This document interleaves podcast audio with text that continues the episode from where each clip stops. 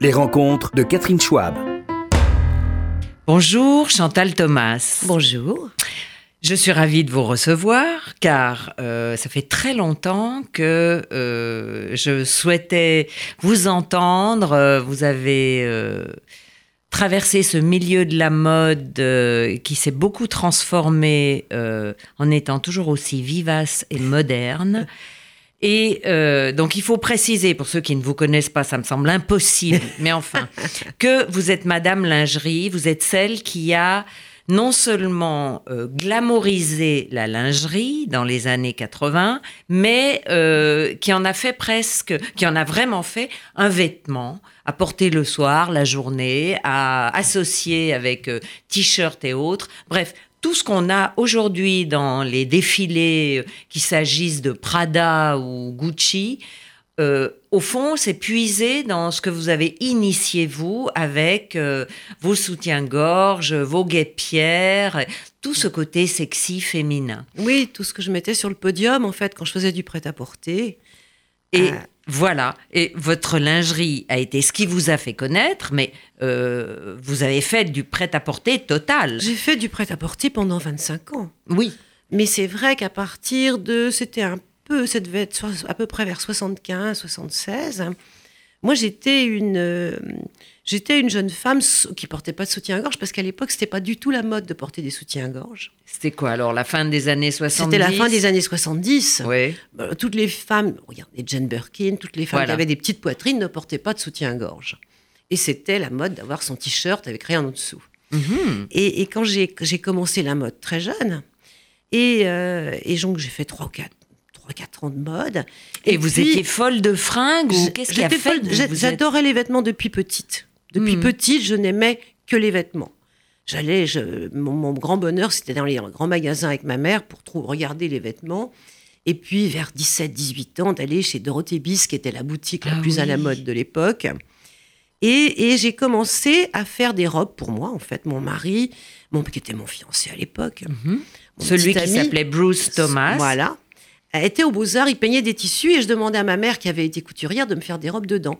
Donc, à partir de 18 ans, je ne me suis habillée qu'avec des choses que je créais, Ah. qui étaient très différentes pour me faire remarquer. Voilà. Et à tel point que. Alors, on sortait beaucoup, évidemment. À tel Vous point- étiez euh, de, j'ai lu quelque part, de la génération Palace, comme on dit. mais ça, que- c'était plus tard, la génération. Voilà, C'était quelques années oui. plus tard. Mm. Euh, Et, là, vous sortiez. Et là, euh, en je boîte, sortais euh, en boîte, dans des restaurants, à la coupole. et, et, et on m'a dit, mais c'est vraiment bien ce que tu portes, c'est génial, il faudrait le vendre. Et Mm. donc, je suis allée voir Dorothée Bisque, avec mon petit panier avec trois robes dedans, Qui étaient les vôtres qui étaient les miennes, celles que j'avais fait faire par ma mère, dans les Mhm. tissus de- du fiancé. Et, euh, et, et voilà, il en a pris, il en a commandé trois. J'ai appelé, j'ai envoyé un courrier à Jean-Marie Rivière, qui était à Saint-Tropez, au Café des Arts. Celui qui était le directeur du Paradis Latin, absolument plus tard. Il Mhm. est devenu directeur Oui. du Paradis Latin. qui était donc un cabaret. Oui, et là, il avait une boutique au-dessus du restaurant. J'ai envoyé trois robes. Il m'a envoyé un courrier 15 jours après. Il n'y avait, pas de- il y avait pas de mail à l'époque. Mhm. Ben non. Et euh, ça devait être 67, 68. Et, euh, et il m'a dit, mais faites-moi trois. Et 15 jours plus tard, il m'a dit, écoutez, j'en voudrais 20 parce que j'en ai vendu une à Brigitte Bardot, une à Michel Mercier et une à je ne sais plus quelle troisième actrice connue à l'époque.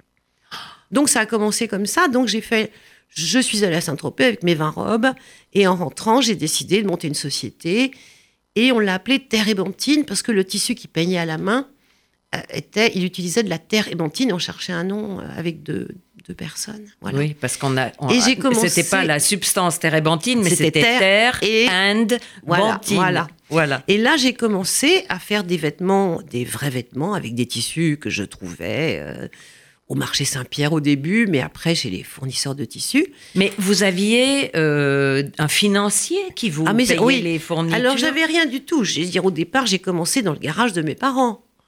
Euh, C'était tout petit, avec des Mhm. ouvrières à domicile. Mais il fallait bien les payer, ces ouvrières. Oui, ben, je pense que mes parents ont dû m'avancer un petit peu d'argent, Ah ouais. mais c'était pas énorme.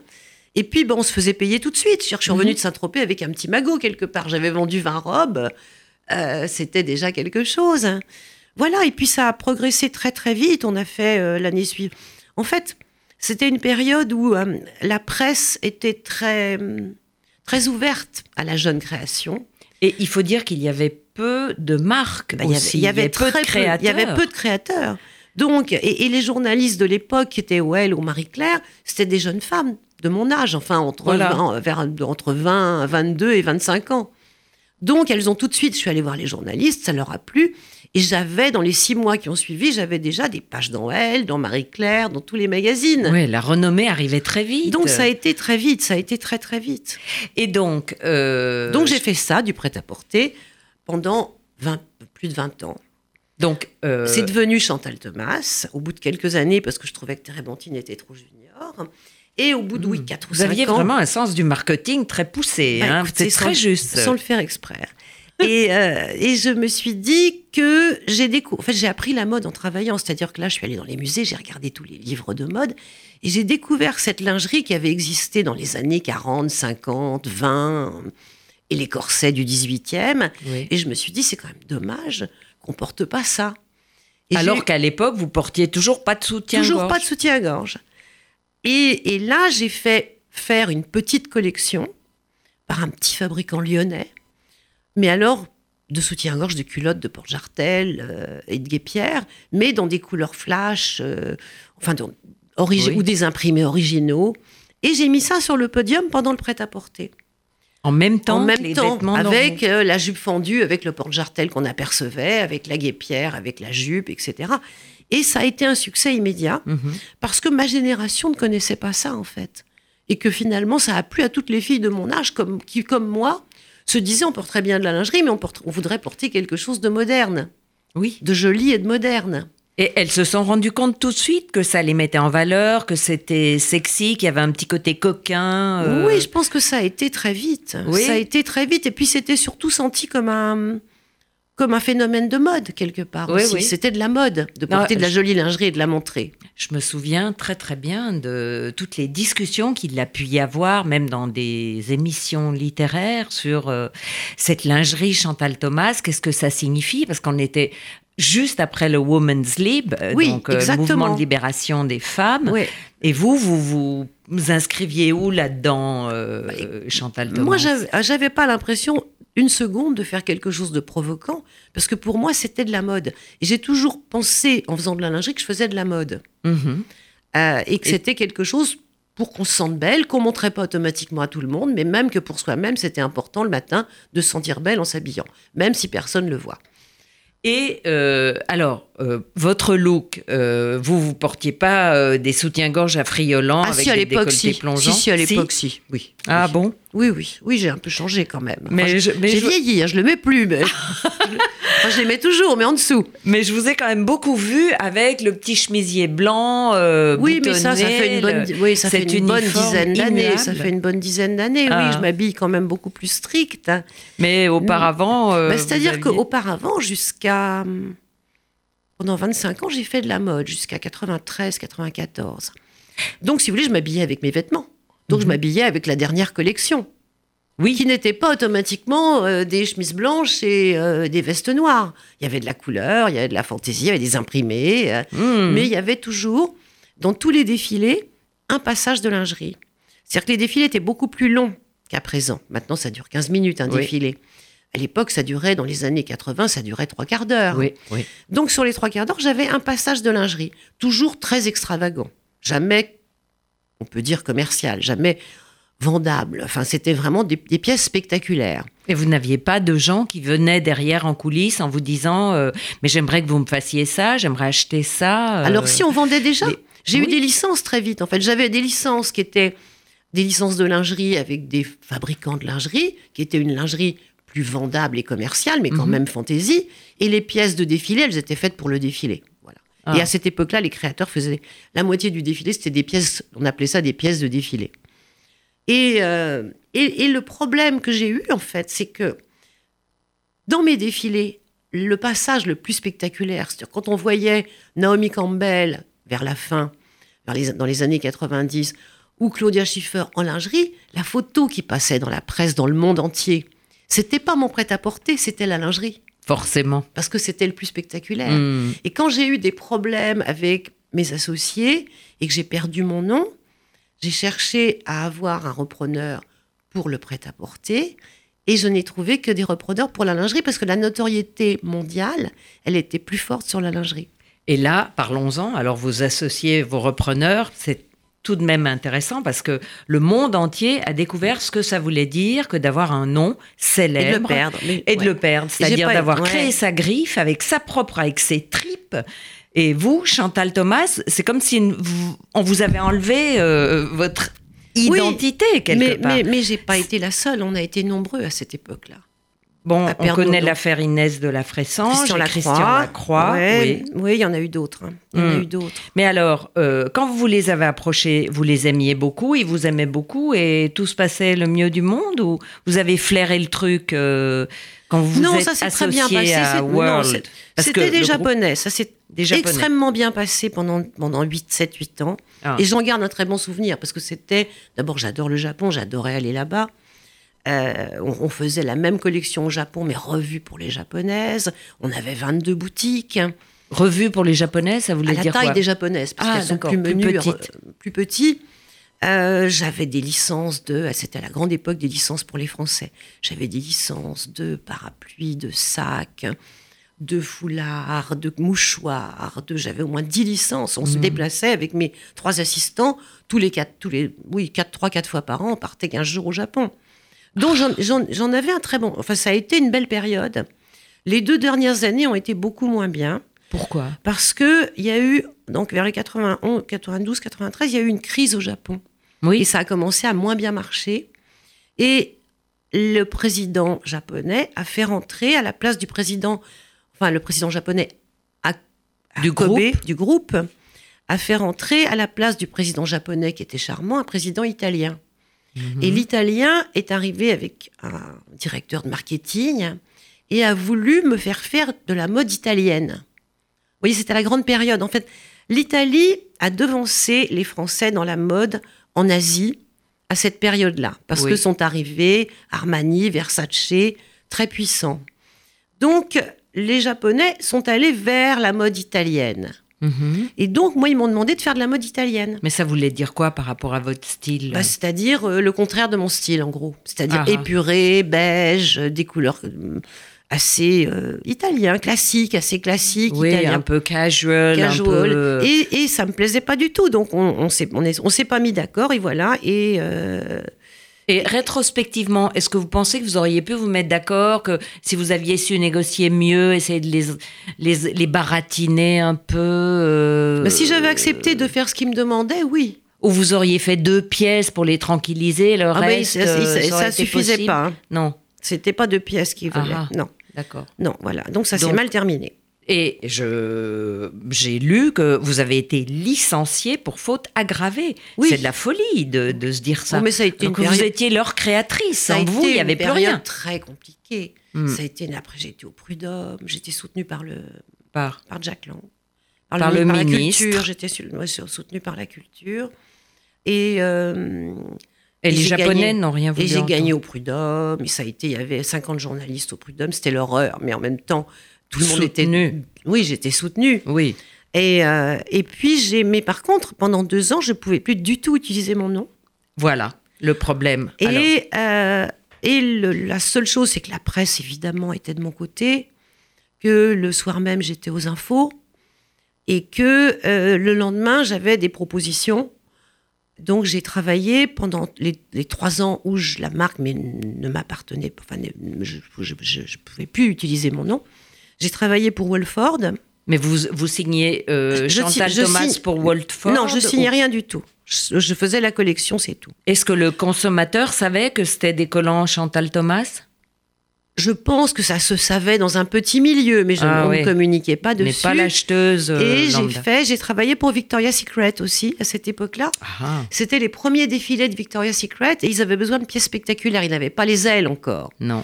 Donc ils avaient besoin de pièces spectaculaires et moi j'ai fait pendant euh, au moins 4 ou 5 ans les pièces spectaculaires pour le show de Victoria's Secret.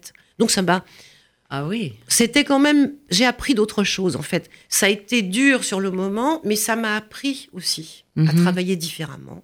Différemment, ça veut dire. Bah, euh, par plus- exemple, pour Wolford, c'était extrêmement différent comme manière de travailler. oui, plus plus industrialisé. industrialisé. J'ai fait pour eux des, des bodys, mais j'ai aussi fait des maillots de bain. J'ai- On a lancé une collection de maillots de bain à cette époque-là.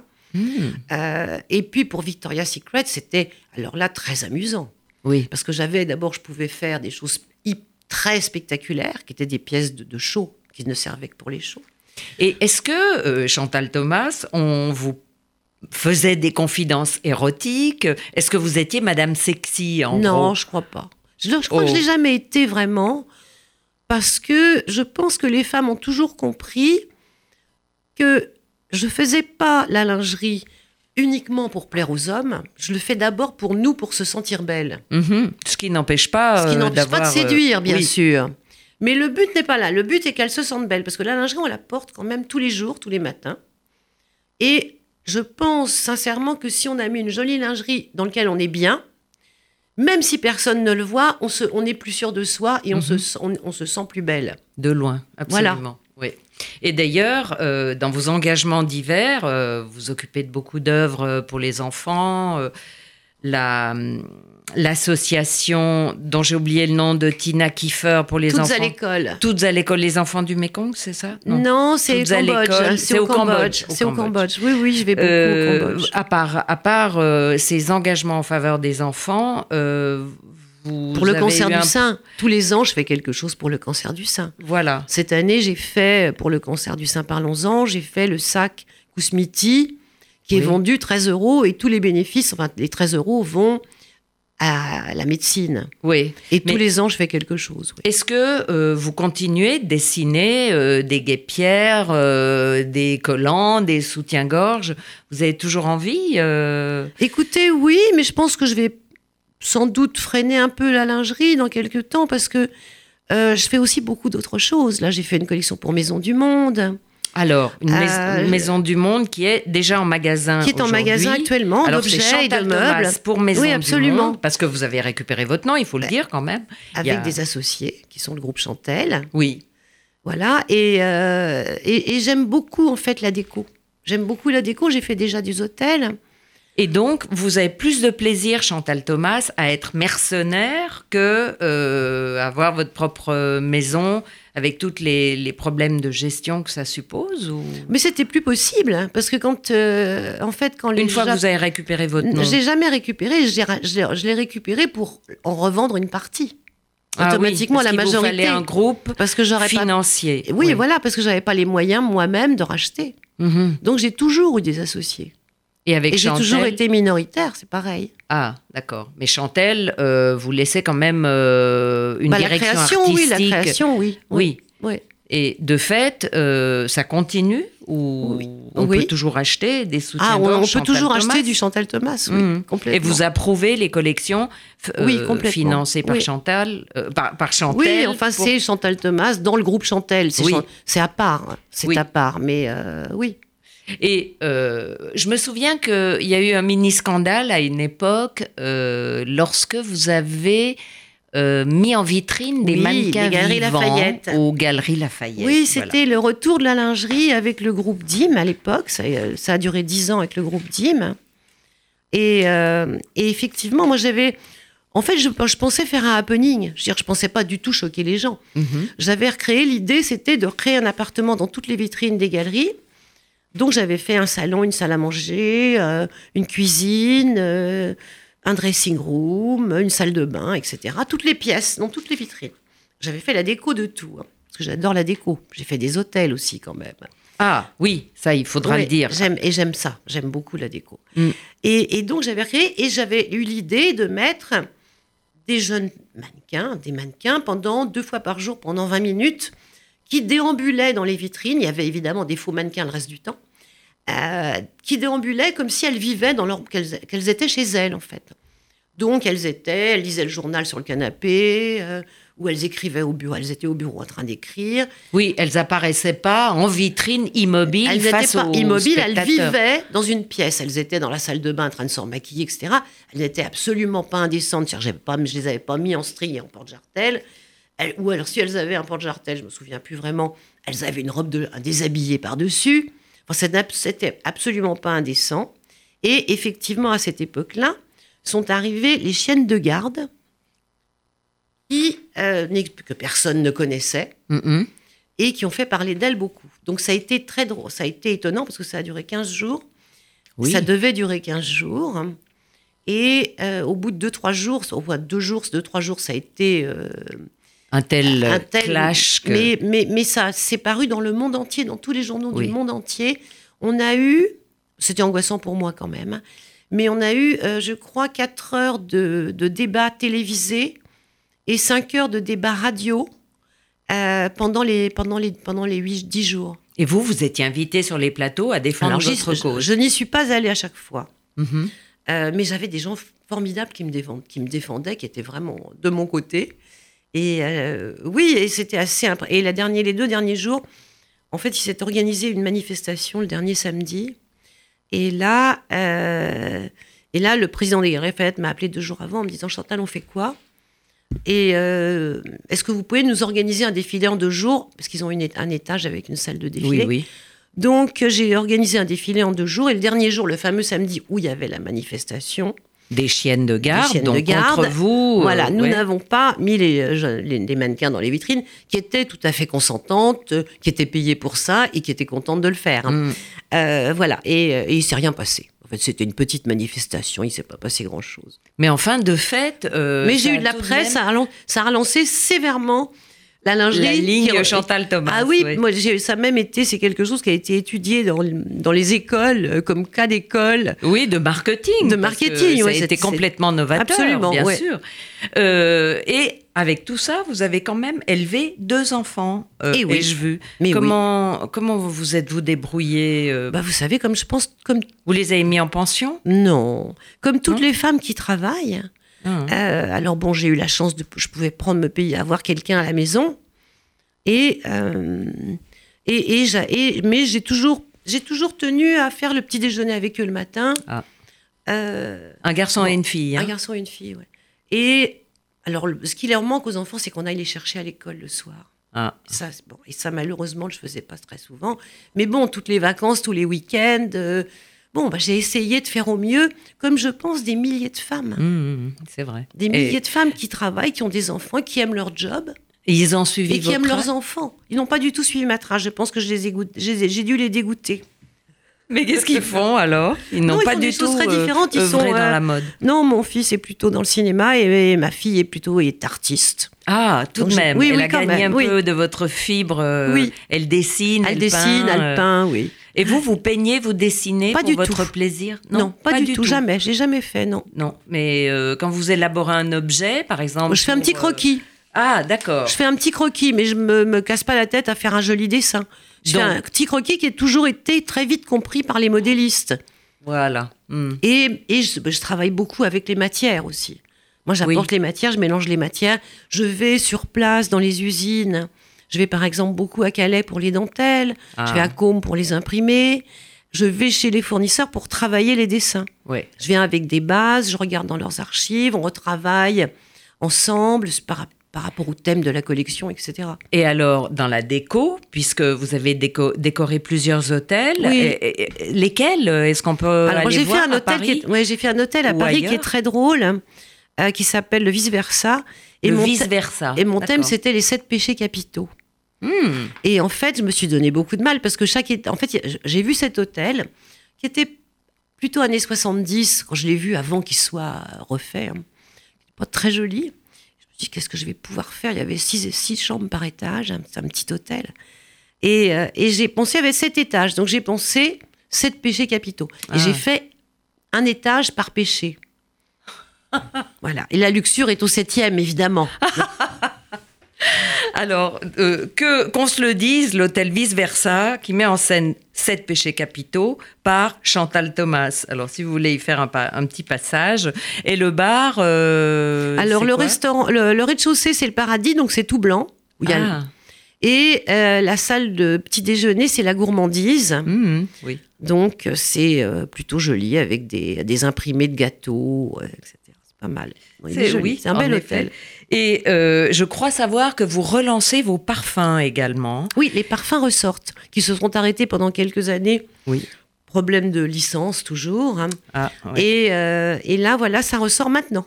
Les Donc- deux parfums ressortent et l'année prochaine, il en sortira à nouveau. Donc voilà, on a on déjà a quelques éléments pour. euh, le se premier faire parfum euh, que les gens aimaient beaucoup ressort, ressort en trois versions différentes, avec trois jus différents. Ah d'accord. Et Osez-moi. et Osez-moi était- ressort tout seul. Voilà.